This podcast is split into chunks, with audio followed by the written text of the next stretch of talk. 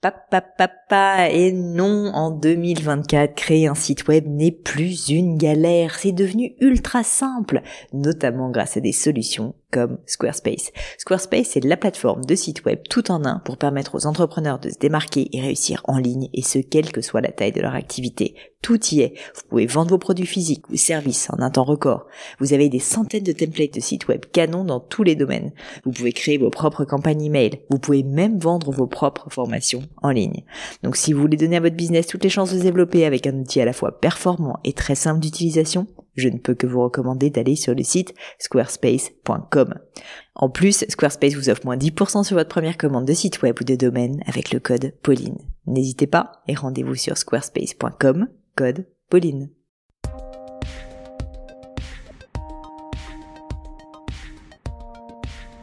Hello à tous, ici Pauline Enio et bienvenue dans un nouvel épisode du Gratin. Le Gratin, c'est un podcast où j'interviewe des personnalités remarquables pour parler de leur parcours et essayer de décrypter avec elles les clés de leur succès. On évoque leurs principes de vie, leurs rituels, leur philosophie même ou leurs inspirations du quotidien. Mon objectif, c'est de vous aider à progresser via l'aide de ces mentors virtuels à devenir la meilleure version de vous-même. Avant de commencer l'interview du jour, je voulais prendre quelques instants pour vous remercier, vous dire un grand, grand merci d'être de plus en plus nombreux à écouter, à diffuser, à partager le gratin. Je reçois mais, des dizaines et des dizaines de messages par jour sur les réseaux sociaux, sur Instagram, sur LinkedIn en particulier, un petit peu sur Facebook aussi, via les mails aussi que vous m'envoyez, des feedbacks, des encouragements. Je voulais juste vous dire que ça me va droit au cœur, ça me motive réellement pour continuer. Donc vraiment un grand merci à tous ceux qui le font. Ça compte beaucoup pour moi. Et puis, n'hésitez pas à continuer à en parler autour de vous, à vos amis, à vos proches, à votre conjoint, pourquoi pas.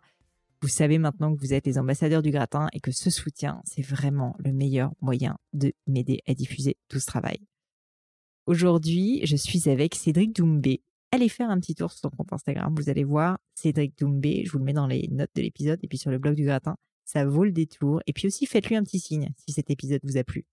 Alors pour ceux qui ne connaissent pas encore, Cédric est en passe de devenir une légende du monde du sport, du combat. C'est lui qui le dit en tout cas et j'y crois beaucoup. Neuf fois champion du monde, il multiplie les disciplines. Il a commencé avec le full contact, enchaîne avec le kickboxing et maintenant il va se mettre au MMA, les fameux arts martiaux mixtes ou combat libre aussi, le Graal euh, pour tout combattant puisqu'il s'agit ni plus ni moins d'une discipline qui rassemble les arts martiaux et que le meilleur gagne.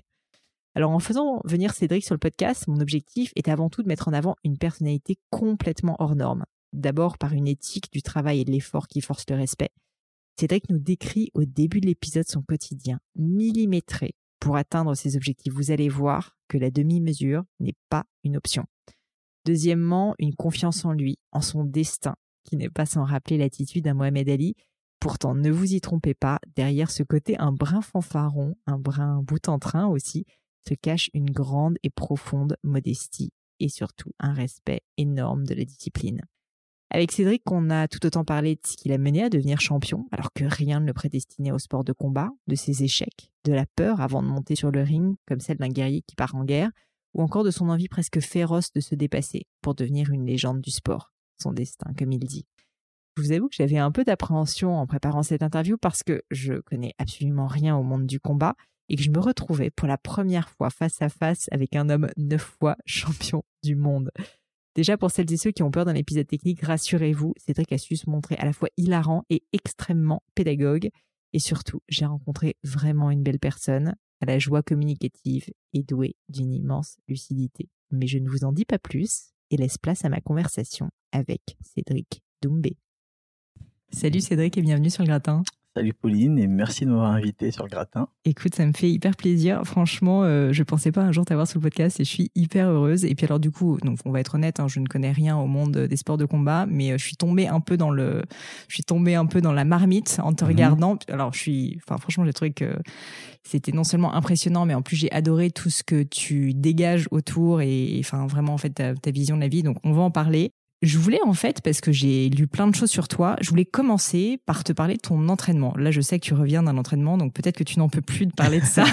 non, ça va. Mais je voulais t'en parler parce qu'en fait, donc j'ai lu des choses comme quoi tu n'as pas de coach, enfin le truc habituel qu'on te dit, mais qui est quand même assez dément pour quelqu'un qui euh, a ton niveau sportif. Et, euh, et juste, je voulais que, que les gens se projettent et comprendre, comprennent qu'est-ce que ça signifie en termes de sacrifice, en termes de temps, même moi que je comprenne, si tu veux, à quoi ressemble ton entraînement. Donc là, je sais qu'on est dimanche et euh, tu t'es un peu moins entraîné, mais mettons un jour, tu vois, euh, traditionnel euh, de la semaine.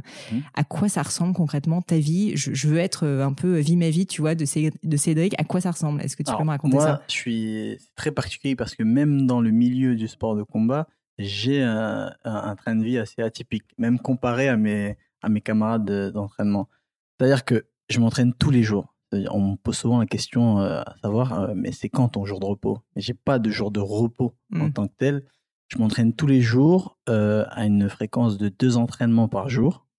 Alors, sauf le samedi et le dimanche, où là, je vais m'entraîner une seule fois par jour mais j'ai quand même un entraînement. Alors pourquoi euh, je me je me consacre pas de jours de repos? Parce qu'en fait euh, j'ai un métabolisme. On a tous un métabolisme qui nous est propre et le mien il peut pas se permettre d'avoir un jour de Ah repos. sinon bah je vais prendre du poids. Sinon euh, euh, je vais euh, comment dire je vais régresser mais vraiment à une petite échelle. Il faut vraiment que je garde mon corps toujours en, en activité, en éveil. Du moins quand je prépare un combat. Ouais. Ensuite, quand il n'y a pas de combat, quand je suis un peu en, en mode cool, c'est différent. Là, bien Mhm. sûr, je vais m'entraîner une seule fois par jour, tous les jours. Très différent. Alors, une journée type euh, avec Cédric Mais je Doumbé. rêve, je rêve d'avoir ce mot. Vas-y, vas-y, raconte-moi ça. Alors, euh, bah, une journée type tel, tel un lundi. Alors, Mhm. c'est déjà le réveil très tôt, ce qu'on déteste tous. Ouais. Le monde appartient à ceux qui se lèvent tôt, mais moi, c'est très Toi, tu te difficile. forces à le Ah faire. ouais. Moi, je me force, donc je suis pas du matin du tout, mais j'ai pas le choix. Alors, je me lève à, à 8 heures du matin. D'accord. Cédric Doumbé va manger 3 œufs Très bien. au plat, un Précis. verre d'eau, ouais, 3 Ouais. œufs au plat, un verre d'eau, la, diététique. Ensuite, euh, je vais aller m'entraîner donc euh, dans la salle de sport, faire de la musculation, euh, de la condition physique. Tout dépend en fait de ce que le préparateur physique aura concocté pour moi Mm. ce- cette matinée-là. Mais ça s'arrêtera voilà, à de la musculation, de la préparation physique, du cardio sur tapis, Ouais. du vélo, etc. Voilà. Pas de boxe en tout cas ce matin-là. Ensuite, euh, Cédric Doumbé rentre à la maison à 11h30 midi et il se fait à manger seul. Bah oui, un grand Oh là garçon, là, Cédric. grand garçon, Cédric, hein, incroyable. Il se fait à manger euh, des plats qu'il n'aime pas forcément, Mm. hein, des légumes. Oui, parce que j'ai cru comprendre que Cédric était gourmand aussi. Ouais, il est très très gourmand. C'est un adore, problème. euh, il adore la, la, la, comment dire, la cuisine du monde. Mais là, Mm. il va manger la cuisine de, de, de la diète. Hmm. Donc euh, voilà, des, des légumes, euh, de la, de la viande, des protéines, etc. Protéines et viande. Voilà. enfin, et- Quantité euh, très très très euh, infime. On va dire exactement ce qu'il faut à mon corps. Ensuite, Eric Doumbé va faire la sieste. Parce qu'il n'y a pas le choix. Il faut faire la sieste s'il veut être en forme pour le second entraînement de la journée. Ensuite, euh, donc je me réveille et hum, je prends ma, ma collation. Pareil, hein, une tranche de pain de seigle Ouais. avec euh, une tranche de, de, de jambon blanc et, Ouais, c'est millimétré, quoi. et du fil et 100 grammes de non 40 grammes de Philadelphia. Ouais c'est très millimétré. Ensuite je vais à l'entraînement et là c'est de la boxe. Donc là on va faire euh, une grosse grosse séance de boxe euh, qui va durer deux heures euh, au sac. Alors le sac c'est le sac de frappe. Le gros sac dans lequel on va frapper qui est très très très très très difficile et donc ça va être une séance très très très intense de deux heures on va voilà on va travailler les réglages la condition physique aussi la technique et voilà. Ensuite, euh, on rentre à la maison, on se refait à manger et on dort. On essaye de dormir le plus tôt possible, ce qui est très difficile parce que l'entraînement du soir, il commence à, à 20h. Et souvent, je suis à la maison à 22h30. Ah ouais. Donc, à partir de 22h30, là, je dois me faire à manger. Et... Et ensuite, tu. Souvent, je suis Et en plus, à- tu dois être hyper excité après. euh, Ah bah, c'est- très, très difficile problème, en ce moment. C'est marrant que t'en parles parce qu'en ce moment, je, je suis un fantôme, un zombie dans le lit. Je Ouais. regarde le plafond, impossible de dormir. Bah écoute, alors je peux te recommander un bouquin, je sais pas si tu l'as lu, qui s'appelle Pourquoi nous dormons? Moi, j'ai plein de problèmes d'insomnie, donc euh, j'en profite, tu vois, pour t'en parler. Euh, et je sais que malheureusement, mais du coup, le problème, c'est que ça va un peu à contre-courant de tout ton programme, c'est que le sport, le soir, bah en fait, nécessairement, tu vois, ça, ton métabolisme, en fait, il est en mode, euh, vas-y, j'y vais à fond. Ça, quoi. je l'ai bien compris. hein, ouais, c'est ça, je l'ai bien compris. Pourtant, euh, euh, quand je me réveille de cette sieste, justement, euh, avant l'entraînement, eh ben, j'ai encore sommeil. Je me dis, ah, j'ai pas dormi assez. Bon, c'est bien, ça veut dire que ce soir, je vais bien dormir, surtout après l'entraînement. Et ben Mhm. non, en fait. Mais t'arrives à dormir quand même 8 heures à peu près, ou pas tellement? C'est difficilement 8 heures, Mhm. difficilement. Ouais. Ouais, très difficile. Et quand, quand j'arrive à dormir 8 heures, je le sens même. Le matin, je suis, je suis en forme, je suis content.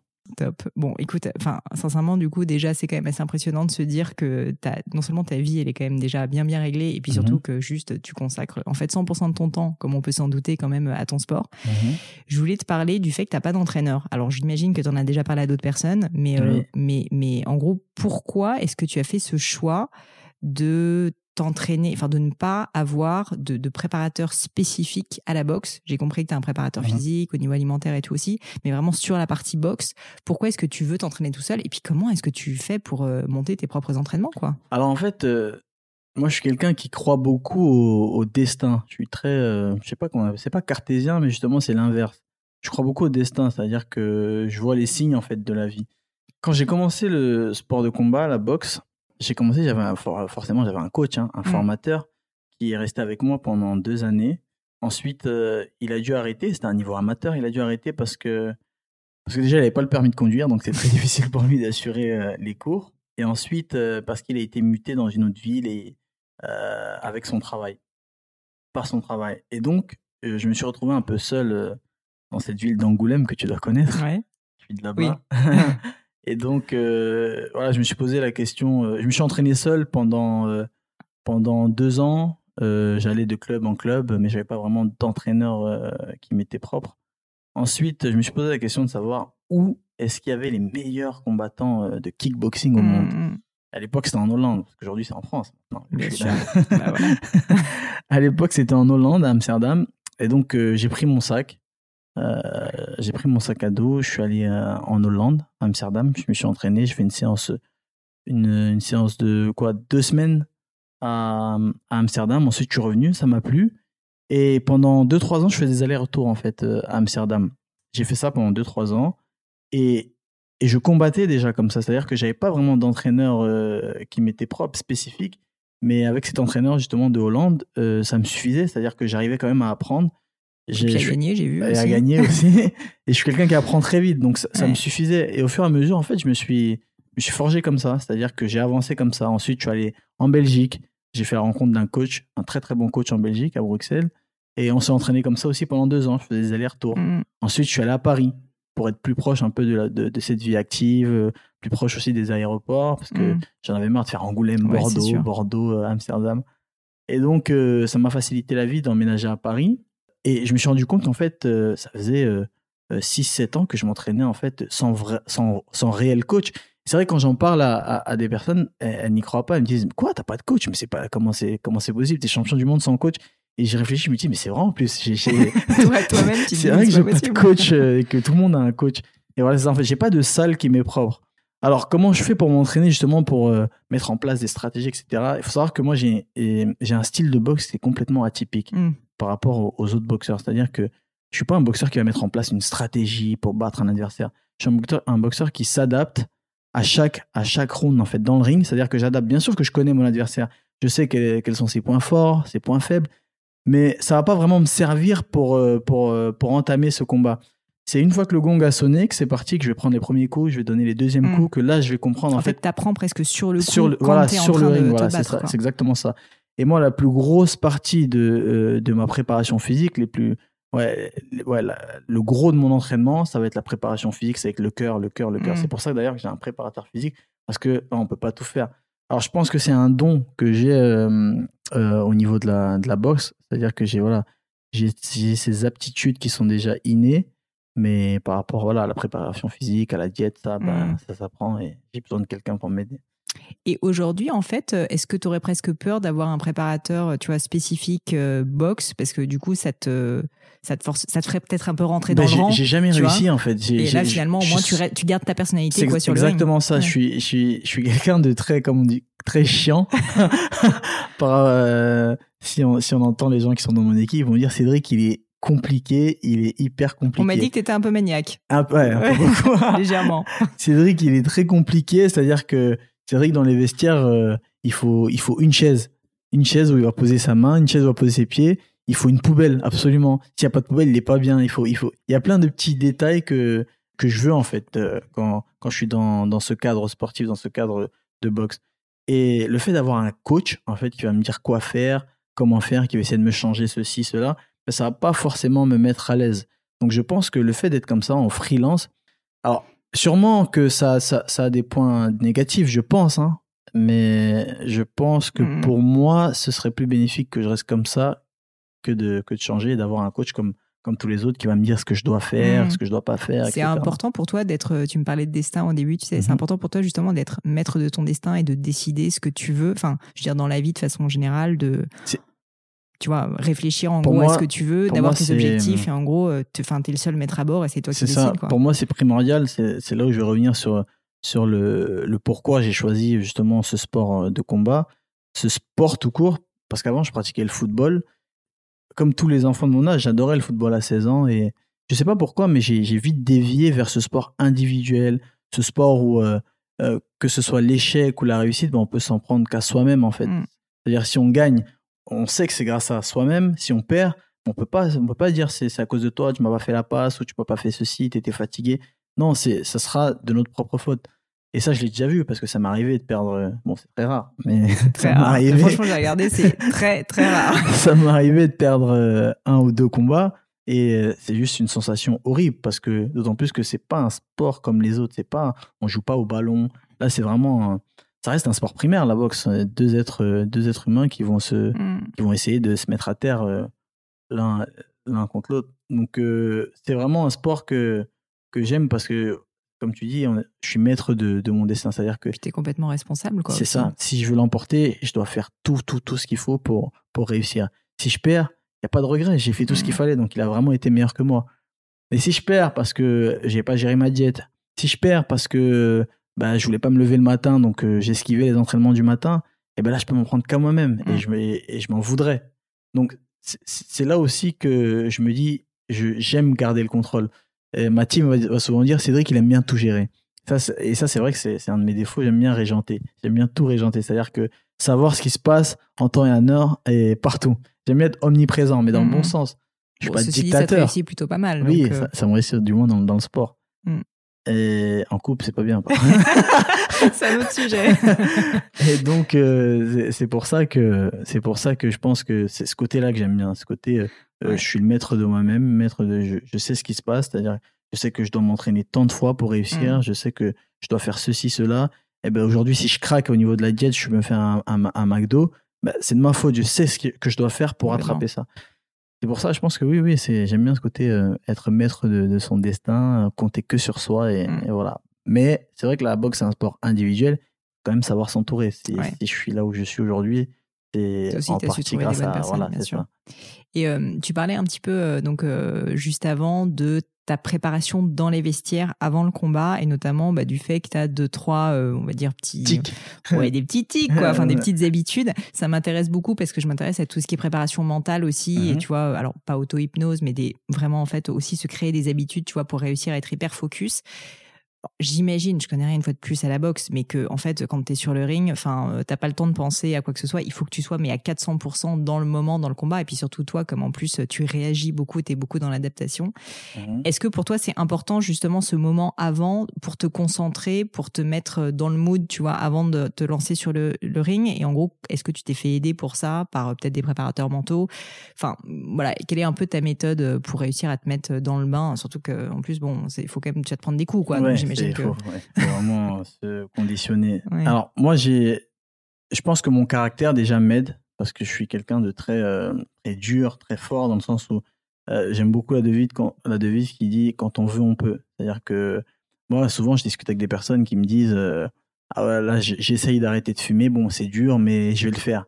Et moi je la regarde dans les yeux, je dis attends tu veux ou tu veux pas Je veux, ben arrête. Pourquoi je vais le faire? Tu veux arrêter de fumer Ben, Jette le paquet. Mm. Non je le termine, mais non jette-le. Tu Mm. veux arrêter de fumer, tu veux pas ouais mais progresser. Non.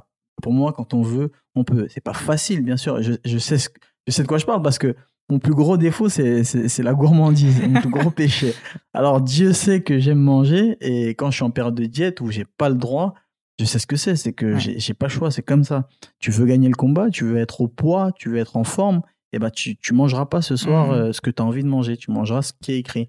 Très, très difficile. Alors, ça m'arrivait de craquer, mais au moins, j'ai, voilà, j'ai cet, état d'esprit déjà qui, qui me conditionne. Et dans la vie, dans le combat, euh, ce qui m'aide, c'est la visualisation. C'est-à-dire que je me projette, je me dis où est-ce que tu veux aller, ou qui est-ce que tu veux devenir, qu'est-ce que tu veux devenir? Alors, avant la ceinture, avant le Glory, donc le Glory qui est la plus grosse organisation de kickboxing au Mhm. monde, je voulais être champion du Glory. Et il y avait ce, ce mec qui s'appelait, qui s'appelle toujours d'ailleurs, Nicky Holsken, qui était invaincu depuis 6 ans, euh, 12 fois champion du monde, qui était 6 fois champion du Glory. Et euh, pour moi, c'était juste un monument du, Mm. du kickboxing. Et je me disais, wow, si un jour je veux le battre, je sais pas comment je vais faire, il va falloir que je m'entraîne euh, énormément. Et un jour, justement, cette opportunité, cette opportunité s'est présentée à moi. Il a fallu que je l'affronte pour ce fameux titre du Glory. Et, et je crois que c'est le combat où j'étais le plus stressé au monde. Même ma mère l'a vu, elle m'a dit c'est la première fois que je te vois comme ça. D'habitude, t'es, je suis le meilleur, je suis Ouais. fanfaronne, etc. Et là, t'étais vraiment. euh, euh, j'ai appelé ma mère, je me souviens dans l'hôtel, je dis viens me voir, on, discute. bien, là. ouais. Là, je suis. Ça va être dur. Je lui disais vraiment là, ça va être dur parce qu'il est vraiment très très fort. Et bien, je me projette, je me dis qu'est-ce que tu as envie de faire? Euh, Les combats d'avant où j'étais stressé dans les vestiaires, je me disais mais Cédric, t'as envie de boxer Nicky Holsken un jour et t'es stressé pour, euh, pour je sais pas qui là, pour X Mm. c'est- mais non, il faut que non, tu as envie d'être le champion, alors il faut que tu te comportes comme un champion, il faut que tu penses comme un champion. Mm. Donc la, la visualisation, je me projette, j'ai envie d'être au top. Alors par où il faut passer pour être au top? Bah, il faut il faut cracher ses poumons à l'entraînement. Il faut faut pleurer, ça m'arrivait de pleurer sur la piste d'athlétisme en Mm. courant tant l'effort était intense, ça m'arrivait de pleurer, de verser des larmes. Et ben s'il faut passer par là, je le ferai parce que je ne veux je dis pas que je vais y arriver, mais en tout cas, il faut que je fasse tout, j'ai la recette en fait pour y arriver. C'est comme quand on fait un gâteau, on a, on a la recette, les ingrédients, tout, mais il n'est pas forcément réussi le gâteau. Mais en tout cas, j'aurais fait de mon mieux parce que j'ai lu la recette et j'ai tout appliqué de mon mieux. Personne m'a aidé, je l'ai fait tout seul. Donc si ça rate, c'est que c'était comme ça, c'est le destin. Mm, mm, Si ça réussit, bah, je suis très fier de moi parce que j'ai fait tout ce qu'il fallait. Donc oui, le travail paye. Donc voilà comment je me, vis- je me projette en fait quand je suis dans mon lit chaque soir. Je me dis c'est dur, j'ai la dalle, j'ai envie de manger là. Ouais, donc tous les soirs, euh, tous, Tous enfin, les soirs, c'est temps, un quoi, gros en fait. travail, tout le temps, tout le temps, c'est un gros travail. Quand j'ai la flemme, surtout quand, quand on est dans le dur, en fait, quand on a la flemme d'aller s'entraîner, euh, je me projette, je me dis, Cédric, t'as quand même de la chance. Il y a des gens qui se lèvent tous les matins, qui vont prendre le métro, qui, qui restent au travail de 8h à, à 19h. Toi, allez, t'as 2h le matin, 2h le soir. Entre-temps, ça va. T'es es à la maison, tu, tu, tu- tu peux aller en vacances quand tu veux. Mm. Euh, je me dis j'ai quand même de la chance donc je merci je profite. Donc et je relativise je me dis c'est dur mais ça pourrait être pire. J'aime Mm. beaucoup cette phrase ça pourrait être pire. Et souvent mes amis ils c'est ça. Quand quand un pote m'appelle il me dit oh on m'a cassé ma voiture je suis deg. Ouais mais attends attends gros ça pourrait être ça aurait pu être pire. On aurait pu te la voler la voiture. Non, mais c'est vrai. je pense comme ça et ça m'aide. Alors est-ce que c'est c'est bien est-ce que c'est pas bien? Ça m'aide. Mm. ça, ça m'est propre. Ensuite dans les vestiaires. Quand je suis dans les vestiaires là c'est vraiment très particulier parce que je discutais avec mon entraîneur justement d'Amsterdam, on parlait de ce fameux stress dans les vestiaires. Et là, il me regarde, il me dit Cédric, tu sais, le seul stress qui se rapproche de celui euh, d'avant de monter dans le ring, c'est le même stress que les, les, les soldats ont quand ils sont à la guerre. C'est-à-dire Mhm. que ce stress-là, avant d'aller à la guerre, c'est exactement le même. C'est prouvé scientifiquement. En fait, c'est la peur de mourir Bah oui. quand on est et c'est exactement ça et je me dis ouais, mais là on va pas mourir quand même c'est le c'est le stress qui se rapproche le plus de celui de la de, de l'armée de la guerre parce qu'en fait euh, voilà on, on va être face à, à un adversaire qui voudra qui aura exactement les mêmes intentions que que nous et c'est soit lui soit moi donc euh, c'est vraiment c'est hyper flippant Mm, mm. et là à la guerre encore il y a pas de public Là, en plus, ouais, ah là, c'est pu- filmé, ah t'as oui, la terre ah entière oui. qui te regarde. Alors, moi, c'est encore deux fois pire parce que juste avant le combat, je fanfaronne, mais non, Oui. je vais te mettre KO, je vais te faire ceci, je vais te faire cela. Mais parfois, je me disais justement, tu t'auto-mets la pression quand même à mort parce que Bah- le fait de fanfaronner, comme tu dis, d'envoyer des taquets, Mhm. donc qui fait partie de ta personnalité et c'est, enfin, c'est assez génial. Mais du coup, si jamais, tu ne perds jamais. Mais si jamais tu perdais, franchement, c'est, c'est dur. Bah, quoi. et c'est là où je me dis, alors quand il y, y a cette phase de stress qui passe dans la tête, je me dis, ouais, mais attends, attends, attends. Avec ce que t'as dit, Ouais. mais tu peux pas Tu perdre. peux pas perdre. Et donc ouais. là, ça me rebousse. Je me dis, Mm. non, non, non, je peux pas perdre. Là, je non, mais c'est malin. peux hein, ça, pas ça, tu te mets la pression. C'est ça, je me, je me mets la pression pour qu'ensuite je me dise, ah, mais là, t'as pas droit à l'erreur. Donc euh, Mm, là, avec mm. tout ce que t'as dit et que les montages que t'as fait, là, tu es obligé de gagner. Et Mais quand tu es dans le vestiaire, justement, encore aujourd'hui, alors tu gagnes très souvent, mais là, on va parler aussi MMA et tout ça, donc tu tentes quand même de nouveaux sports. Tu as peur, tu as physiquement peur avant un combat Ah oui, parfois oui. Alors, il y a certaines personnes qui vont dire Ah non, non, c'est pas, j'ai pas peur. etc. Non, c'est de la peur. C'est clairement de la peur. Le stress, c'est de la peur. Le stress, euh, j'ai lu une fois euh, euh, ce, ce passage qui, qui expliquait vraiment qu'est-ce qu'était le stress, en fait, tout, qui expliquait les symptômes, en fait, du stress. Le stress, c'est un, c'est une réaction qui est, qui est naturelle, qui est animale. Ça, ça va être comme, je vais prendre l'exemple des, des animaux, des antilopes, par exemple, qui va être qui va être chassé par un, par un, on va dire, un lion. Le stress, ça fait quoi? Le, le rythme cardiaque s'accélère. C'est-à-dire que déjà, le sang, il circule plus vite dans le corps. Donc, Mm. les muscles vont être plus irrigués beaucoup plus rapidement. C'est-à-dire, euh, vont être prêts à réagir, en fait. À courir très vite. Voilà, c'est ça. On a les mains moites. On a, on a la vision qui, euh, comment dire, qui est, qui est plus nette. On a tous les sens qui sont en éveil, justement pour pouvoir euh, entendre, euh, écouter, pour pouvoir, en fait, survivre, en fait. Et Mhm. dans le ring, c'est exactement ça. On, on est stressé, on a les mains moites. Et, et c'est pour ça que je pense qu'on performe dans le ring. Donc, moi, ce stress, c'est très désagréable parce qu'en fait, surtout non dans, dans le ring, c'est pas immédiat. Il y a l'attente. C'est-à-dire qu'on va attendre 30 minutes dans les vestiaires avant de Mhm. monter. Donc, c'est comme, c'est comme le couloir de la mort. Tu sais que tu vas y aller, mais tu dois attendre. Et même quand tu es prêt, eh ben non, tu dois attendre Ouais. qu'on t'appelle. Et, peut-être à ce moment-là, tu seras plus prêt physiquement, mais tu dois attendre quand même. C'est horrible. Et, et dans les vestiaires, je me dis souvent, mais je, je- je suis le meilleur. Et, ça, les gens souvent euh, ont le sourire, comme toi là. Les gens ont le sourire, ils disent, mais t'es le meilleur. Mais ah, c'est arrogant quand même. C'est assez prétentieux. Là, c'est de la boxe, c'est un sport euh, d'humilité, c'est l'école de la vie, etc. Je dis, attends, attends, attends, attends. À partir du moment où tu montes dans le ring pour battre un adversaire, c'est que tu estimes que tu es meilleur que lui. C'est que tu estimes que tu as tous les moyens pour le battre. Donc c'est de l'arrogance aussi, alors, si on part de, de- de ce principe-là. Donc moi, quand je dis je suis le meilleur, c'est pas, je suis pas en train de fa- fanfaronner et de dénigrer mon adversaire. Non, c'est c'est de l'auto-persuasion. C'est-à-dire qu'à force de dire je vais y arriver, je vais y arriver, je suis le meilleur, j'ai tout fait pour, euh, pour gagner ce combat. Euh, regarde d'où je suis parti, regarde où je suis aujourd'hui. C'est le destin, c'est comme ça, je vais y arriver, je suis le meilleur, je suis le meilleur. Et bien au bout d'un moment, on devient le meilleur, Mhm. on y croit, on s'auto-persuade et, et finalement dans le ring, ça se sent. Ça se sent. Les gens, euh, je sais pas comment on appelle cette. euh, j'ai j'ai juste le mot auto-persuasion, auto. euh, Non, mais c'est un peu, tu vois, parfois je crois qu'on on parle d'état de flow, tu vois, où euh, Mhm. en gros, t'es- il faut suffisamment être en confiance, mais en même temps être suffisamment stressé pour en c'est ça, gros libérer pour, pour complètement performer, ton potentiel. exactement ça. Et en gros, j'ai l'impression que bah, te... donc le stress, on a compris que tu l'as bien, Mhm, ah, mais, ça, mais tu te, mais arrives aussi à te mettre dans un état de confiance suffisant pour en gros bah, donner le meilleur de Ah, y a toi-même. pas le choix. et être, y a pas le euh, choix. Je me le répète à Parce longueur. que si t'as pas confiance en toi, enfin tu vois, tu vas. C'est sûr ça, que tu je me le répète vestiaires à Mhm. longueur de minute. Je suis le meilleur, je suis le meilleur, je vais y arriver, je suis obligé, je peux pas perdre, je, suis pas, je peux pas perdre. Attends, regarde, j'en ai chié sur la côte, j'en ai chié sur la piste, j'en ai chié dans la salle de sport. Ouais. Deux mois d'entraînement intensif, je peux pas perdre, je peux Mhm. pas perdre. Et souvent, je me dis, oui, mais attends, lui non plus, il peut pas perdre. Il se dit ça dans les vestiaires. Et là, je me dis, oui, mais non, moi, c'est ma destinée. Il faut que je gagne, il faut que je gagne, je peux pas, j'ai tout fait pour gagner, donc je vais gagner. Tu penses que tu as un mental. euh, Enfin, c'est quand même vraiment exceptionnel tout ce que tu as fait, beaucoup plus que tous les autres kickboxers en fait. Mhm.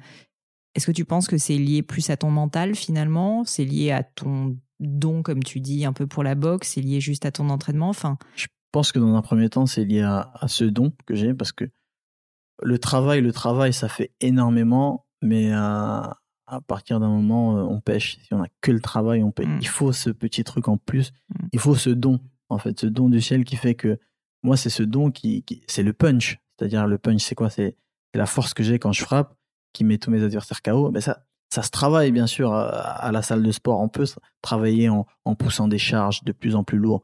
Et au bout d'un moment, le corps, il va, il va, ça va pêcher. On peut pas soulever non plus. Mm. euh, c'est physique. Donc, et, et le punch ce sont des mecs qui ont jamais fait de la musculation de leur vie, mais qui vont avoir une force phé- Mm. phénoménale. Mm. Mike Tyson avait ce, ce don, le punch. C'était, je crois qu'à 14 ans, il pesait 90 kilos déjà. Et ça, c'est- ça c'est un don. Mm. Et donc, la clé, c'est de savoir exploiter ce don, c'est-à-dire d'être conscient. Parce qu'il y en a plein des mecs doués hein, dans dans dans dans n'importe quel do- domaine, dans tous les domaines, il y en a plein de mecs doués.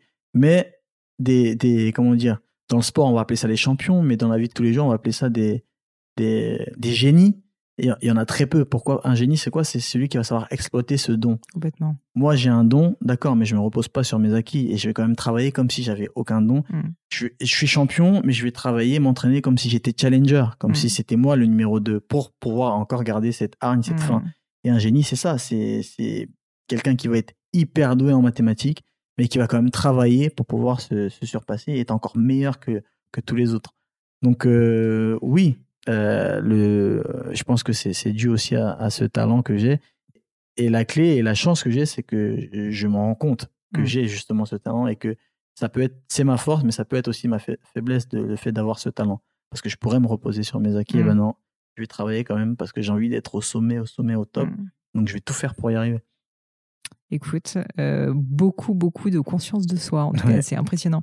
Euh, tu m'as fait une très belle transition pour euh, parler un petit peu plus de toi avant, de ta jeunesse et notamment de comment tu es arrivé finalement à trouver ce don, tu vois, vers, vers le kickboxing notamment. Donc, je sais que tu n'as pas commencé par ça. donc, tu me disais que tu avais commencé par le foot. Est-ce que tu peux me parler un petit peu de ton enfance et juste me dire, enfin, en gros, d'où tu viens, Cédric, mhm. et, et qu'est-ce qui a fait qu'un jour tu es tombé dans le monde de la boxe? Alors rapidement, c'est pour ça que je crois beaucoup au destin. Je vais t'expliquer pourquoi. Parce que rien ne te prédestinait du tout à faire ça. Enfin, en plus, euh, Angoulême, euh, enfin, c'est rien, rien, rien, rien, du tout.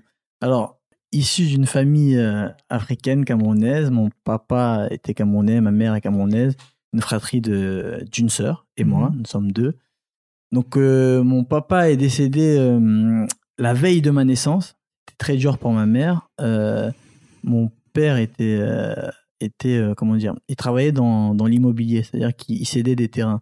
Donc il gagnait très très bien sa vie au Cameroun. Ensuite, à, suite à son décès, il y a eu une très très grosse discorde entre ma belle famille et la famille de ma mère, ce qui a fait que ma famille de ma mère avait beaucoup moins d'argent. Du coup, j'ai été élevé par, par ma mère. Du coup, c'est très difficile pour ma mère. Alors rapidement, elle est allée en France. Elle a décidé de elle, tout elle s'est battue, elle, a décidé de tout quitter. Donc elle nous a laissé, ma soeur et moi, euh, entre les mains de notre grand-mère au Cameroun. Un an après, nous l'avons rejoint. Un an après, ma grand-mère nous a rejoint. Et c'est vraiment un rapport très, très, très fort avec ma grand-mère parce que tout au long de ma vie, j'ai été en fait élevé par ma grand-mère parce que ma mère travaillait beaucoup, mm. elle se démenait beaucoup pour, euh, pour qu'on ait une vie meilleure. Et du coup, euh, bah, à la maison, on était tout le temps avec, euh, avec mémé.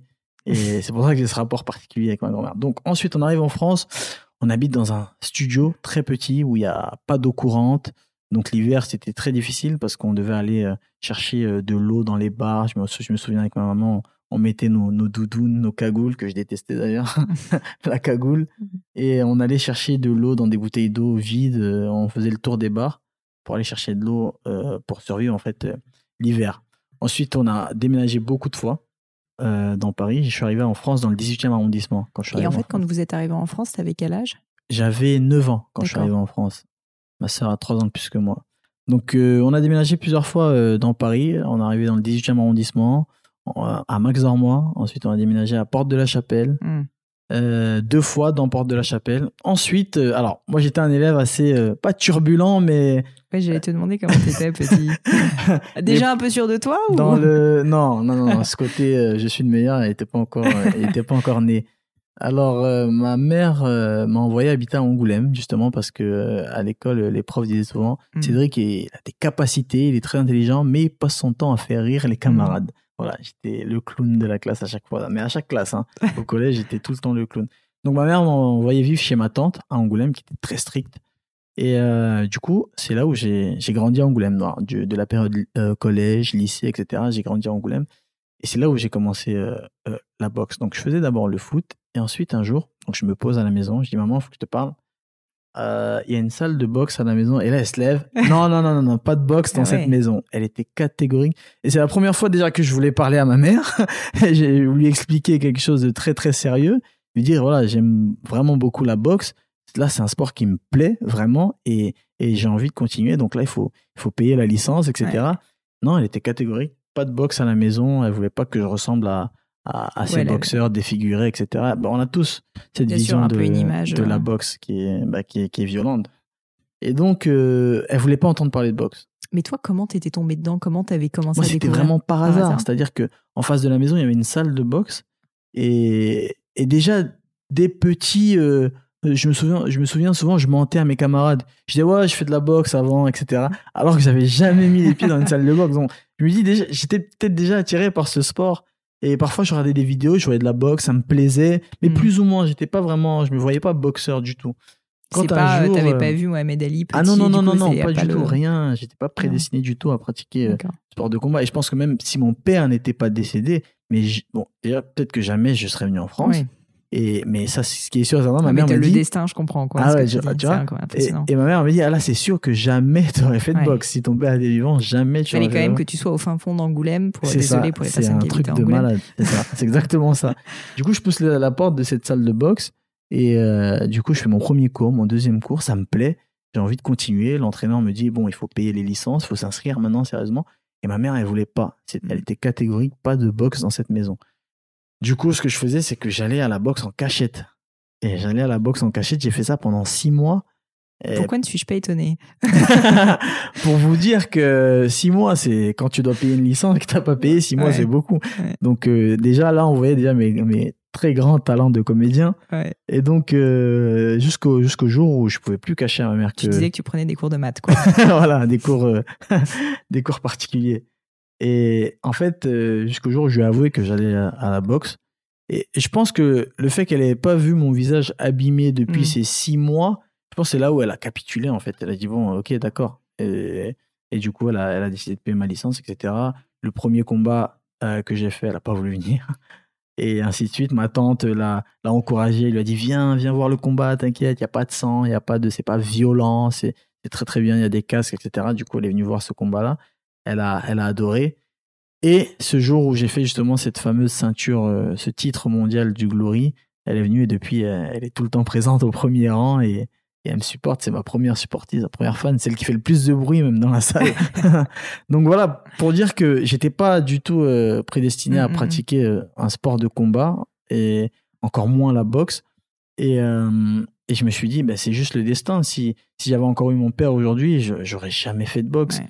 Si je, je serais jamais en France, je je sais pas ce que je serais devenu. Donc euh, je crois beaucoup au destin et je me dis, voilà, si je suis là aujourd'hui, c'est que ça devait arriver. Donc Mm. euh, j'ai envie d'exploiter cette chance que j'ai. Est-ce qu'il y a un moment dont tu te rappelles où tu t'es dit, euh, en fait, ce sport est vraiment fait pour moi? C'est, tu vois, un moment, tu vois, où tu as eu un espèce d'éclair de lucidité, tu t'es dit, non, mais en fait, limite, il faut que j'en fasse ma vie, mon Ah métier. oui, oui, oui, oui, ça c'est quand, quand, quand j'étais, j'allais dire j'étais jeune, je suis toujours jeune, quand j'avais euh, la vingtaine, 19, 20 ans, euh, les compliments fusés, on me disait mais quand on te voit regarder, t'as un coup d'œil, mais, mais qui t'a appris ça? On Ça s'apprend pas, ça, t'as un coup d'œil, Mhm. t'as un punch, euh, t'arrêtes pas de gagner. On me, don- on, on me disait continue, lâche pas, j'écoutais les conseils. Les conseils qu'on me donnait, t'as de la chance, t'as que 20 ans, tu vas être un champion, tu vas être, ça va être énorme ce que tu vas faire. On me donnait les conseils et je me disais, ah ouais, en fait, c'est, c'est, c'est vrai, en fait, c'est, et, et j'aime, et je le fais vraiment avec une facilité, alors qu'il y a des, des mecs qui travaillent des années et qui arrivent pas à avoir euh, ce, ce coup d'œil, par exemple, ce sens de l'esquive que j'ai, qui s'apprend pas, le sens de l'esquive, c'est, c'est, inné, c'est naturel. Et donc, je me dis, c'est peut-être, ouais, c'est peut-être que c'est fait pour moi et, il faut que je le fasse intelligemment. Faut pas que j'aille, entre guillemets, au charbon, comme ça, à faire tous les Mhm. combats qu'on me propose. Non, il faut vraiment que j'en fasse mon métier et que je le fasse intelligemment. Ce que, ce que les gens de l'ancienne génération n'ont peut-être pas pu faire, ceux qui se sont fait escroquer par des managers assez véreux, ceux qui, ceux qui ont été blessés. Moi, j'ai cette chance, c'est que je suis jamais blessé. Donc, euh, je touche du bois. Je suis jamais, jamais, jamais blessé. Donc, je pense que c'est là où je me suis dit, je suis prédestiné à, à devenir un champion, à devenir euh, une légende. C'est ce que je veux, en tout cas, devenir une légende dans ce sport. Et, et dans les vestiaires, c'est exactement ce que je me répète. Je me dis, tu vois là où d'où t'es parti, là où t'es aujourd'hui, eh ben tu dois gagner. T'es obligé de gagner. Et pour ça, par contre, il faut, il faut travailler. Tu peux pas arriver comme ça les mains dans les poches et Mhm. dire non, je gagne. Non, il faut travailler. Il faut se donner tout, tout- tous les moyens. Et donc quand je suis dans les vestiaires et que je me dis, j'ai tout fait, je me suis entraîné pendant deux mois, j'ai fait la diète parfaitement. Je ne peux que gagner parce que je, je suis fait pour ça. Mm. Donc c'est ce qui me motive aussi. Bah, justement, je voulais te parler de ce qui te motive et de, et de ce qui te pousse. Donc, tu dis être une légende. Et en fait, je trouve ça génial parce qu'en fait, euh, je trouve ça absolument incroyable d'assumer, enfin, d'avoir autant d'ambition, de Mhm. l'assumer, de la dire. Du coup, en plus, comme ça, c'est-à-dire que la terre entière est au courant et t'as pas le droit de te planter. Ah non. et c'est ça qui est quand même assez fort, tu vois. C'est que du coup, c'est un peu autoréalisateur, forcément, parce Mhm. que tu, bah, tu, tu le dis. Donc, en fait, ça. tu vas t'en donner les moyens. Et je voulais te demander à partir de quel moment, donc au-delà du fait que tu es tombé dans la boxe, à partir de quel moment tu as commencé à dire OK, c'est ça ce que je veux, c'est ça ma vision? Enfin, comment tu t'es construit cette vision de ce que tu voulais pour ta vie?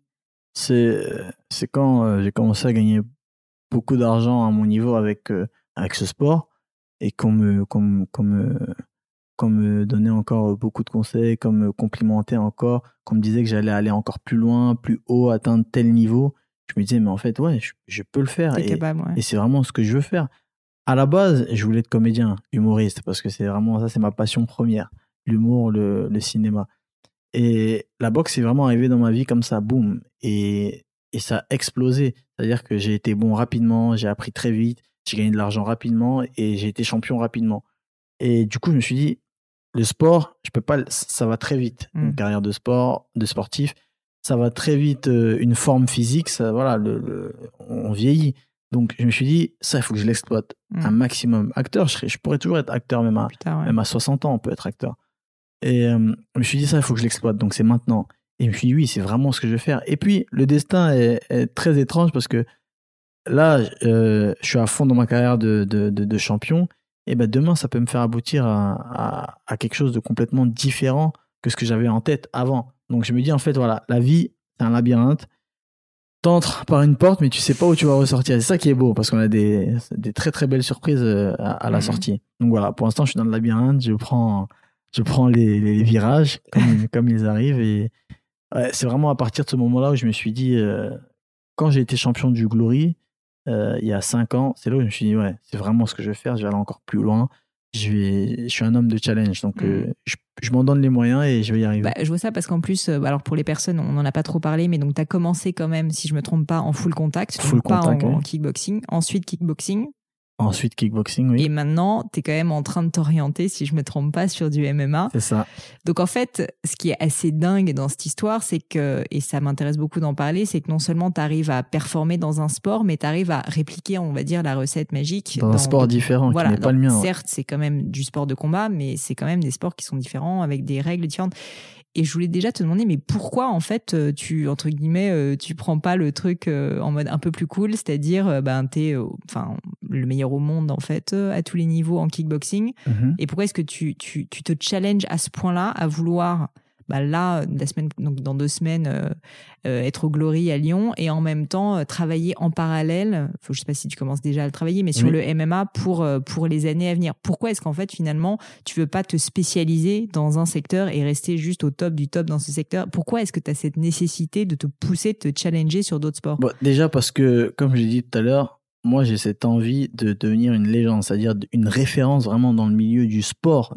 C'est énorme hein, dans le milieu du sport. Hmm. Pas que dans le sport de combat, dans le milieu du, du sport français.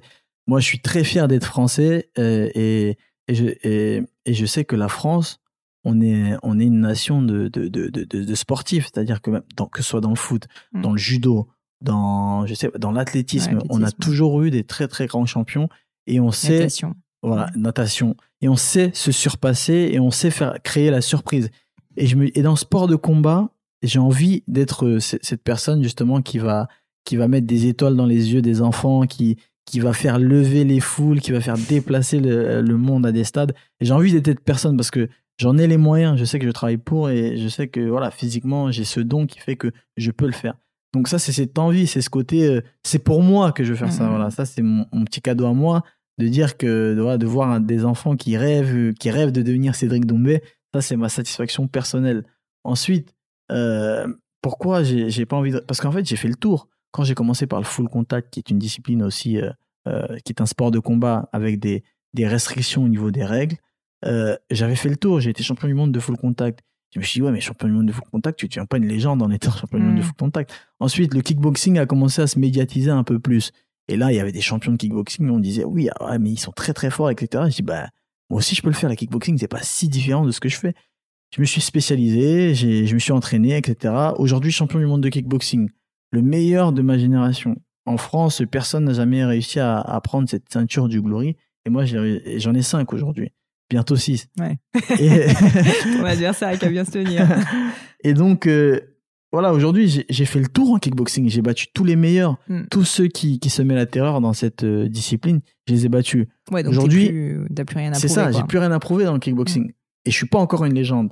Aujourd'hui, il y a le MMA qui fait beaucoup de bruit, qui va se légaliser en France. Mm. Et il y a des, des, des combattants comme Conor McGregor qui font beaucoup de bruit. Des combattants, des combattants comme Floyd Mayweather euh, qui laissent pas indifférent les gens. Et je me dis, mais c'est ça.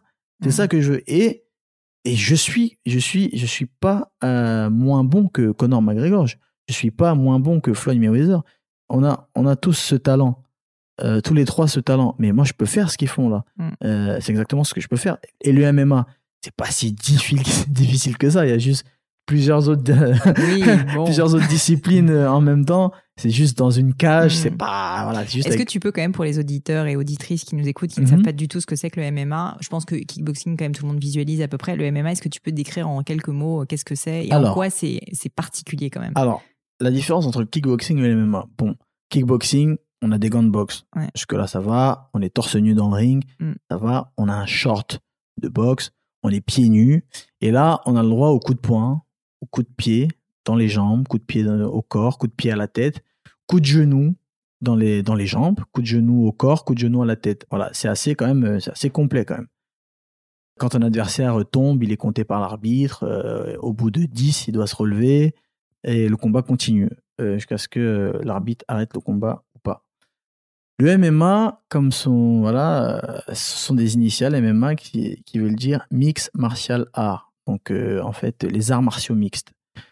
Euh, c'est très explicite parce qu'en fait, le MMA, c'est un mélange de tous les sports de combat, mais voilà, en un. C'est pas dans un ring, contrairement au kickboxing, c'est dans une cage. Et c'est ça qui est particulier. Ouais, c'est d'ailleurs ça qui a fait que ça a été très longtemps interdit en France. C'est Ouais. c'est le principe de la cage, en fait, qui est associé un peu à des animaux, à de la Mm. bagarre, etc. Mais aux États-Unis, c'est juste, euh, après, je sais pas, après la, bon, je vais pas dire la NBA, mais Ah ça ouais, fait partie du top des sports, 5 bien sûr. des, voilà, du Ouais. top 5 des, des, des, des sports les plus, culte. des plus suivis, exactement. Mm. Donc, le MMA, c'est quoi? Ça va être, le MMA, ça va être, on va être pareil, torse nu, en short. On va pas avoir des gants de boxe, on va avoir des mitaines. Mm. Des mitaines, euh, si les gens peuvent visualiser à peu près euh, euh, ce que c'est que le Krav Maga ou le self-défense, ça va être des mitaines, en fait. euh, C'est comme des, des bandelettes peu. voilà, pas des bandelettes, mais comme des gants de cycliste avec euh, de la mousse euh, au niveau Mm. des. Ouais, donc rien, quoi. Ouais, voilà, pratiquement rien. Et euh, donc, ça va être. Donc, ça, c'est au niveau de la tenue. Donc, dans la cage, une cage qui est sous forme octogonale, octogonale. Et donc, les combattants vont s'affronter. Mais quelles sont les règles? Tous les coups sont permis? Non. Souvent, on entend le free fight, le combat libre. Oui, mais non. Bien sûr, il n'y a pas les coups dans les parties. Mm. Il n'y a pas les coups derrière la tête. Les coups sont autorisés debout et au sol. Alors, au sol, on peut pas faire n'importe quoi non plus. On peut pas mettre des coups de pied dans la tête de son adversaire quand on est au sol. Seuls les coups de poing sont autorisés au sol. Alors, quelles sont les règles? Ah ben c'est très simple. Il y en a très très très peu. C'est-à-dire qu'on peut faire du judo. On peut être un combattant qui vient du judo. On peut combattre en MMA. On peut être un combattant qui vient du de la boxe anglaise, la boxe de Mohamed Ouais. Ali. On peut combattre en MMA. On peut être un combattant qui vient du taekwondo. Ouais. On peut combattre en MMA. Il faut juste, il faut juste se servir de son arme. Et c'est ça qui est bon en MMA, c'est que un combattant qui vient du taekwondo peut affronter un combattant qui vient du judo. Mm. Et là, ils ont tous les deux la même règle. Et donc, il- il- voilà. Bien sûr, le, celui qui vient du taekwondo va se servir plus de ses jambes. Celui qui vient du judo va, va, va être plus dans le corps à corps pour essayer Mhm. d'amener son adversaire au sol. C'est ça qui est beau, c'est qu'en fait, comment ça a été médiatisé ce sport? Parce qu'en fait, il y avait beaucoup de guéguerres entre les disciplines de combat. Il y a, il y a les, les- les combattants du judo qui disaient Ouais, mais nous, en, en, en, en conditions ré- en situation réelle, C'est nous qui gagnons. voilà, quoi. c'est nous qui gagnons. Mm. Et puis les, les mecs qui venaient du, je sais pas moi, de la lutte, disaient ah non non nous en situation réelle dans la rue c'est un lutteur qui va Mhm. gagner. Et ben ils ont créé l'UFC voilà, le, ils ont créé l'Ultimate Fight, Ouais. Fight- euh, Fighting, l'Ultimate Fighting. Fighting. Et donc euh, voilà, les combattants s'affrontaient et chacun devait revendiquer sa discipline. Voilà comment ça a été, c'est né. Et voilà donc. Là, vous avez bien compris que c'est un sport qui est assez particulier quand même. Ouais. Euh, Les frappes au sol, euh, les, les petits gants, C'est quasi nos limites, quoi, quand même. quasi nos limites. Et, et pourquoi Cédric Doumbé pense qu'il peut y arriver dans ce sport parce que- Bah, Déjà parce que c'est plus médiatisé, il y a beaucoup plus d'argent. Mm. Euh, c'est un gros, gros, gros challenge parce que personne n'a réussi à faire ça. Un combattant qui vient du, du full contact. qui- Habituellement, ceux qui gagnent, là, euh, je je- connais pas grand-chose, viennent plutôt de quel type d'autres disciplines? Habituellement, les, les, les mecs les plus connus en MMA euh, sont euh, soit des lutteurs, soit des. hum, pas des kickboxers, mais des boxeurs. Soit des lutteurs, soit des boxeurs. ouais. Mais les, les grands champions sont des lutteurs. Donc, il y a quand même une prédom- prédominance de, de lutte, de corps à corps Mm. euh, dans, dans ce sport. Parce que oui, une fois que le, le mec t'a attrapé, Ouais. après, voilà, Ouais, tu peux plus, ouais, tu peux plus, tu peux plus te défendre. Donc euh, la boxe n'est pas vraiment euh, l'atout majeur dans le dans le MMA. Pourquoi je pense que je peux y arriver dans ce sport? Parce que quand je regarde des, des mecs combattre en MMA, je me dis mais mais lui je peux le battre. Lui je peux le battre. Lui il est pas assez rapide. Lui il est pas il frappe Mm. pas assez fort. Lui il encaisse pas. Et je me dis moi avec ces petits gants et avec ces- cet espace là, cet octogone qui est vraiment immense, mais je peux m'en sortir. Et là, ça fait euh, un mois que je m'entraîne en lutte et j'ai des- et je- j'entends encore les compliments que j'avais au début quand j'ai commencé Ah, la boxe. vrai. On me dit, mais t'apprends super vite, t'as as le niveau d'un mec lambda qui en fait depuis six mois, alors que ça fait même pas un mois que je Mhm. t'apprends des, des, des- des- des techniques. On me dit, continue, lâche pas, parce que là, t'as vraiment quelque chose, mhm. t'apprends très, t'es une éponge. Voilà, on, me surnomme, on- on me surnomme l'éponge à, à la salle. Parce qu'on me montre un mouvement, Et moi, j'ai une mémoire visuelle et je vais arriver à le refaire, à le à le refaire. reproduire immédiatement. Ce que quelqu'un va euh, d'ordinaire va mettre, euh, je sais pas moi, deux semaines à assimiler. Moi, je vais assimiler à l'instant. Donc, c'est pour ça que je me dis, voilà, Dieu merci, j'ai cette chance d'avoir ce don et, et je veux m'en servir. Et pourquoi le MMA Tout simplement parce que c'est plus grand que le kickboxing. Mm. C'est, c'est- ça, ça- c'est- ça a une Et aura. donc tu vas aller aux US forcément. Exactement, voilà. Et moi, j'ai envie de prouver au monde entier que Cédric Doumbé, que je suis le meilleur. Donc, le MMA ne me fait pas peur et je vais y arriver et je vais prouver que, voilà, ce que j'ai dit avant, ben, je vais le réaliser.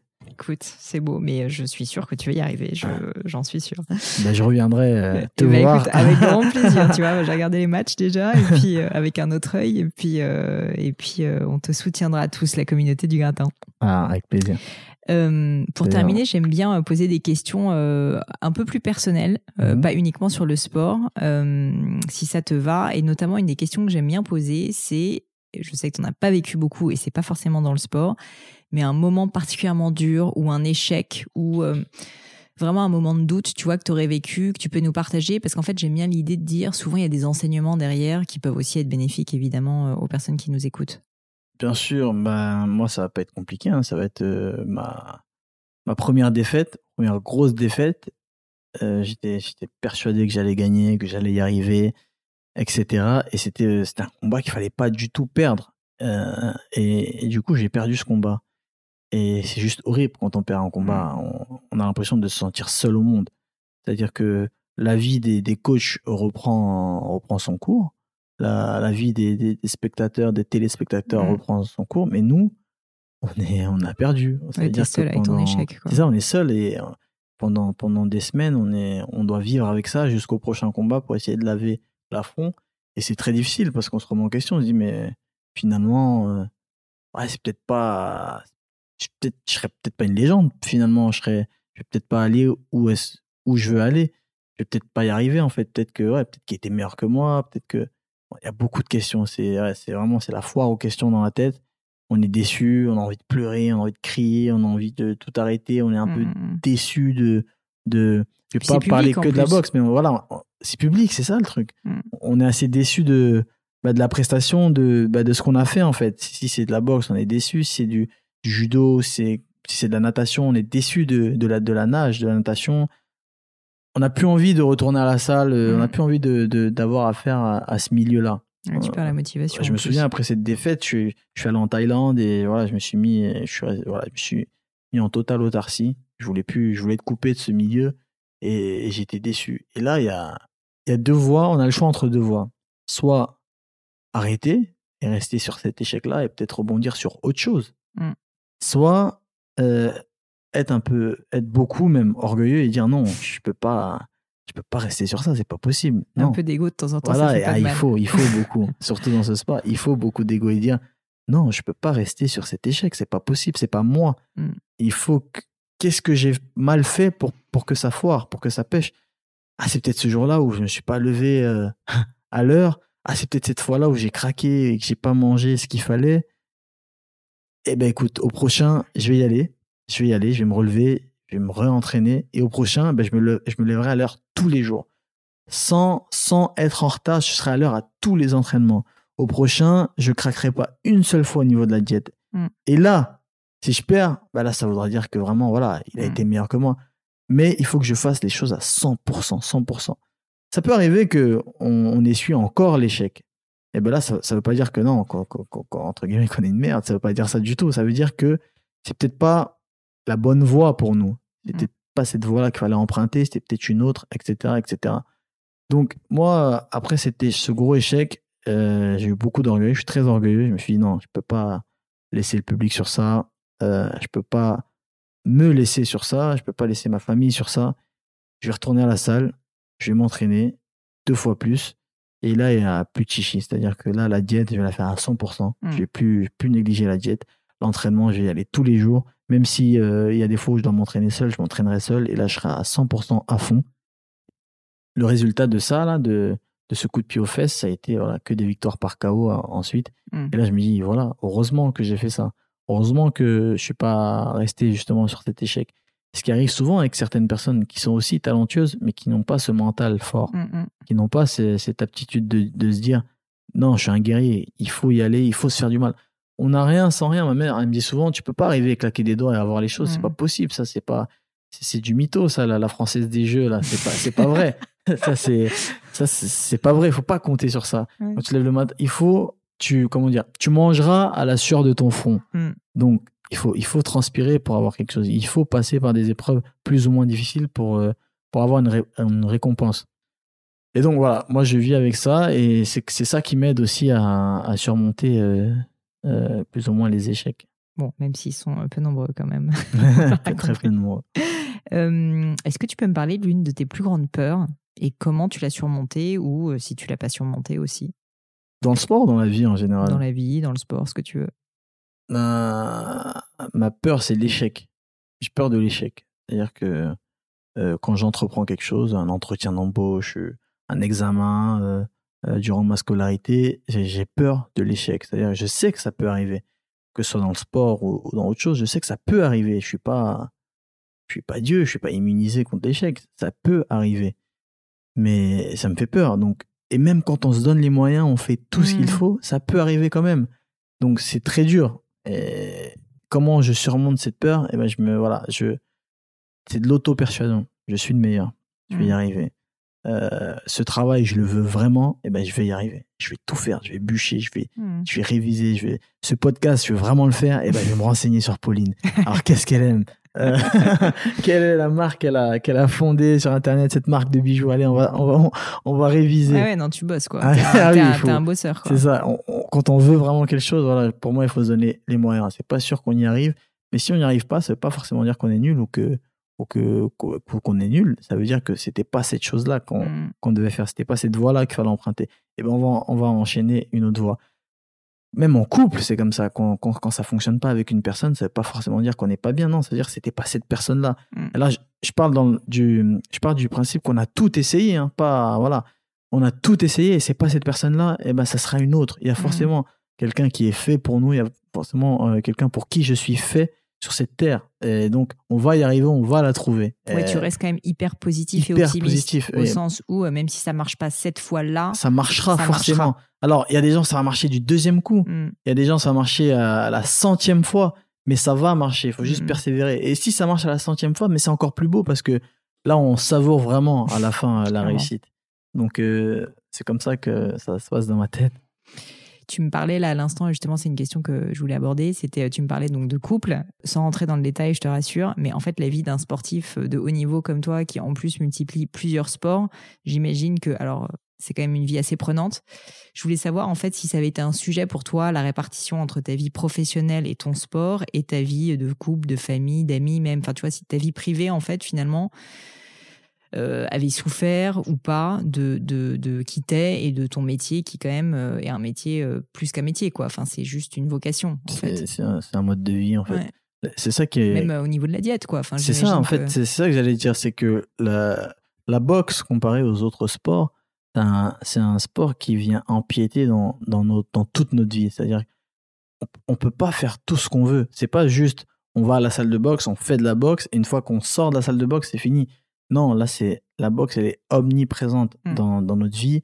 Euh, ne serait-ce que la diète, je peux pas manger ce que je veux, c'est horrible. C'est-à-dire que à chaque moment de ma vie, je suis, il y a la boxe est là. C'est-à-dire que là, je vais rentrer à la maison, je vais avoir très très faim, et ben non, je peux pas manger ce que je veux.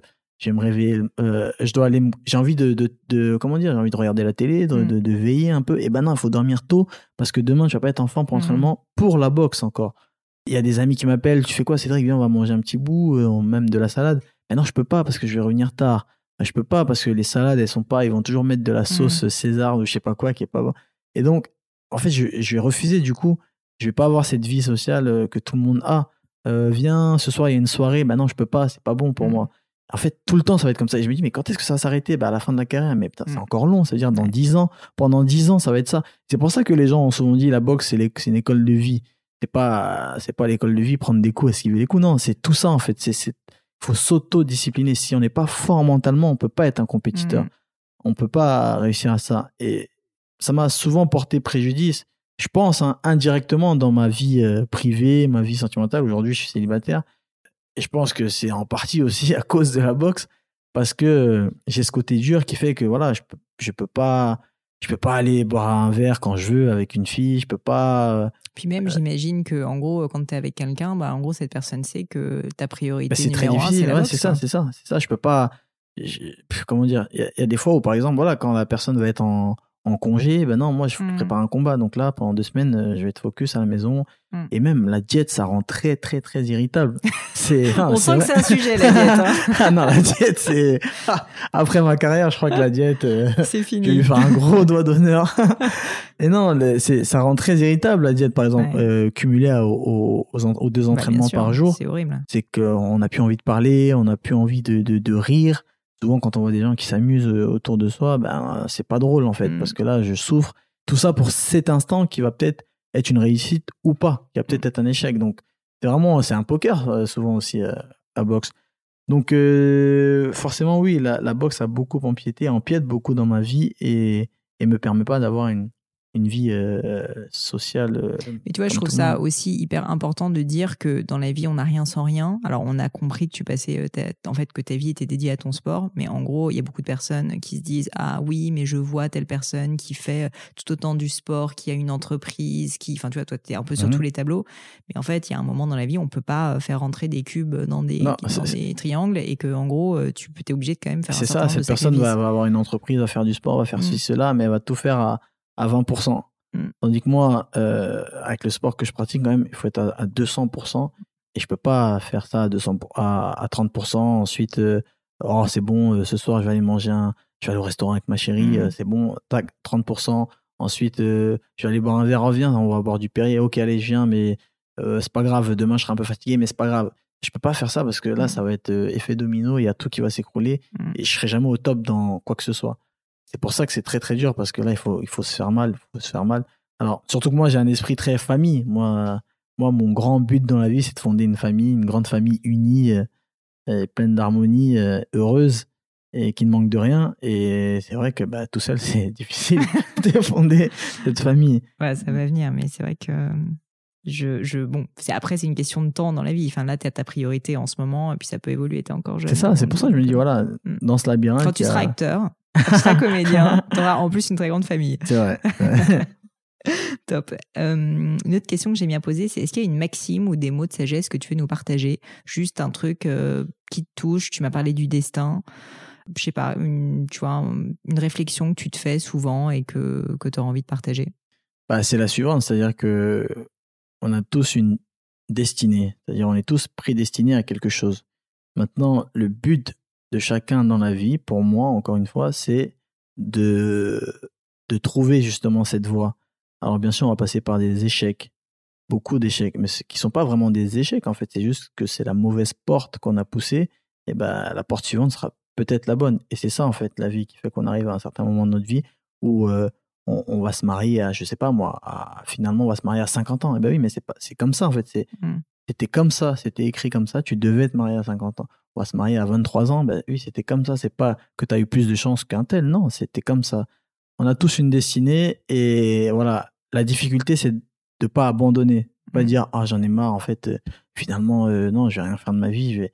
Non, la difficulté justement, c'est de persévérer, c'est d'y croire, de dire non, je vais y arriver, mais c'est juste pas mon heure, c'est juste Mm. pas maintenant, c'est juste pas avec cette personne, c'est juste pas dans ce travail-là, c'est juste pas Mm. dans ce pays, pas dans cette ville, mais je vais y arriver. Et parce que parce que je dois y arriver, c'est comme ça, on a tous une destinée, on va y arriver.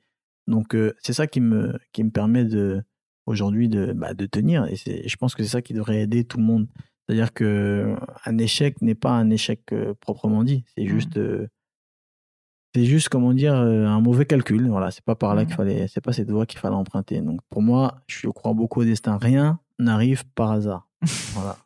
Et pour toi, quand on sait là où on doit être, euh, on le sent, on le sait. On le sent parce que c'est quoi la définition du bonheur quand on demande à la majorité des personnes? C'est de se lever le matin et de faire ce qu'on aime, se lever le matin et d'être avec les personnes qu'on aime, se lever le matin et, et être content en fait, rentrer à la maison avec le sourire et être tout le temps content. C'est ça le bonheur. C'est il y a, des gens qui sont heureux de se lever le matin pour aller travailler et rentrer le soir à 20h. Il y a des gens qui sont heureux.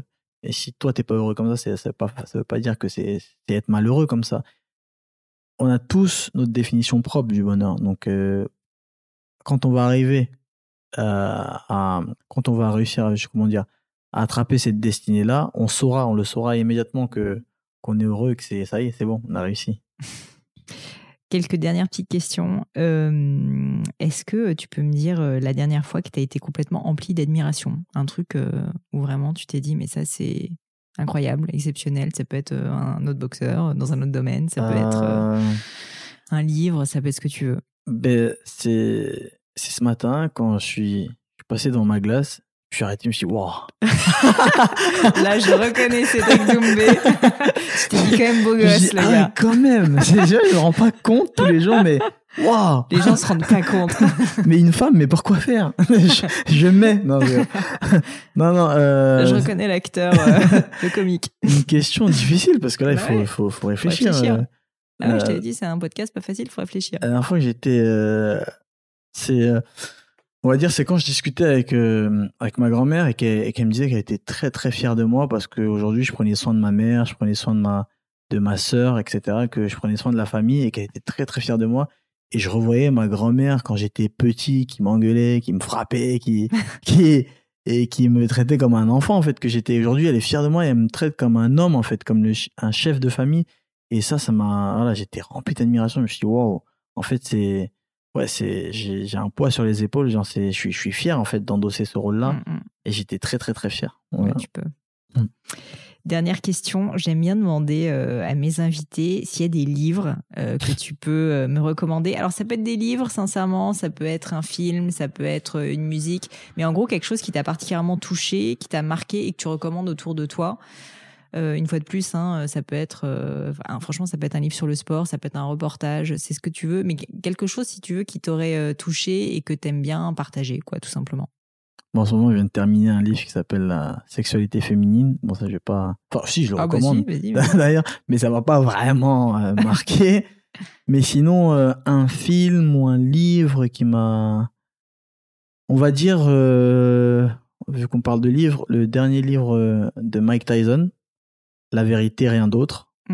Alors je l'ai pas lu, mais j'en ai entendu parler. Il Ouais. paraît qu'il est assez Il dingue. est très très profond et bon, ça doit pas être lui qui l'a écrit, Oui, mais bon, peu importe. mais il est très très profond ce livre parce qu'en fait, c'est là où on revient justement sur cette phrase que que que j'ai dite au, au sujet du destin, etc. C'est que Mike Tyson, il n'était pas du tout prédestiné à être ce qu'il est devenu, c'est-à-dire une légende de la Mhm. boxe. Et quand on lit ce livre et qu'on voit les étapes de la vie par lesquelles il est passé, une mère qui était droguée, Mhm. un père qui était absent, enfin, c'était vraiment. Si on m'avait dit, bah, lui il sera champion du monde, j'ai dit, Mhm. non, mais n'importe quoi, lui il va mourir à, à 14 ans. Ouais. Euh, parce qu'il était, il habitait dans un quartier, euh, dans des quartiers très très chauds aux États-Unis. euh, il volait, il faisait des cambriolages, il dealait, etc. Et quand on voit les épreuves qu'il a traversées, euh, euh, il a été même inculpé pour viol alors que c'était Mm. pas vrai. On se dit waouh, en fait, euh, ouais, le destin, c'est vraiment très très fort. C'est-à-dire que quand on a, quand le destin a décidé que que tu seras champion du monde, c'est que tu peux passer par toutes les épreuves possibles, mais tu seras champion. Donc, ce livre de Mike Tyson, il m'a vraiment, m'a vraiment bouleversé parce que parce qu'il est parti vraiment de rien, rien, rien, rien. Et, euh, et Dieu a fait qu'il est arrivé, il est devenu ce qu'il est devenu. Non, mais moi, je te dis, je connais pas grand chose à la boxe, mais Mhm. euh, on m'en a dit le plus grand bien et j'ai très Ouais. envie de le lire parce qu'il paraît que c'est assez. euh, enfin, c'est humbling, comme ils disent en anglais, c'est-à-dire que tu vois son parcours et tu vois ce qu'il a traversé, ce qu'il a vécu. Et je crois que tu te dis, Ouais. mais en, en quoi puis-je me plaindre C'est ça, c'est ce exactement ça. C'est exactement. On se dit waouh, Ouais. c'est un truc de, un truc de malade. Ce mec-là, il est, c'est même pas lui qui a décidé. C'est, comme ça en fait. Mm. C'était, c'était comme ça. Il devait, voilà, il devait, il devait devenir ce qu'il est devenu. C'est comme ça. Génial. Cédric, écoute, merci beaucoup pour tout ton temps. En plus, euh, je te, je t'empêche de manger, donc c'est très triste. Je, j'aimerais de, te demander pour la dernière question, où est-ce qu'on peut te trouver sur les réseaux sociaux notamment pour te suivre, pour te soutenir, pour t'encourager à devenir acteur le plus vite possible parce que t'es très drôle. Euh, Ça se passe où Euh, Pour me suivre, pour me soutenir, pour me proposer des films, c'est, euh, ça va être beaucoup sur Instagram. Donc Ouais. mon Instagram qui, bah, qui est Cédric Doumbé. Je le Ensuite, en euh, lien. sur tous les réseaux sociaux, Cédric Doumbé. euh, par, par, à, par- bah, à partir de mon Instagram, Mais c'est Instagram qui est le principal sur lequel le tu es actif. principal euh, réseau social sur lequel je suis actif. Et c'est très très drôle d'ailleurs. Ouais, je dois dire. Merci beaucoup Cédric, à bientôt. Merci Pauline, à bientôt. Hello à nouveau et quelques dernières petites choses avant de vous quitter. Comme d'habitude, si vous cherchez les notes de l'épisode avec toutes les références, que ce soit les outils, les livres cités, c'est simple, allez directement sur le descriptif du podcast sur l'appli de votre choix. Aussi, si vous souhaitez me contacter pour me poser des questions, me proposer de nouveaux invités peut-être, ou juste me faire un feedback, n'hésitez pas. Euh, j'adore ça, les feedbacks. Donc foncez directement sur Twitter ou Instagram sous le pseudo Pelenio, P-L-A-I-G-N-E-A-U. J'essaye de répondre quand on me parle, donc n'hésitez pas. Et comme à chaque fois, vraiment mille merci d'avoir écouté jusqu'ici. N'oubliez pas, si le podcast vous plaît, que vous appréciez tout ce travail, euh, le plus simple pour m'aider, c'est tout simplement de mettre euh, bah, soit un petit mot doux, soit une note 5 étoiles sur iTunes ou de partager sur vos réseaux sociaux aussi. Ça donne le moral, ça m'aide énormément à faire connaître le podcast, donc n'hésitez pas. Voilà, merci à tous et je vous dis à très vite pour un nouvel épisode.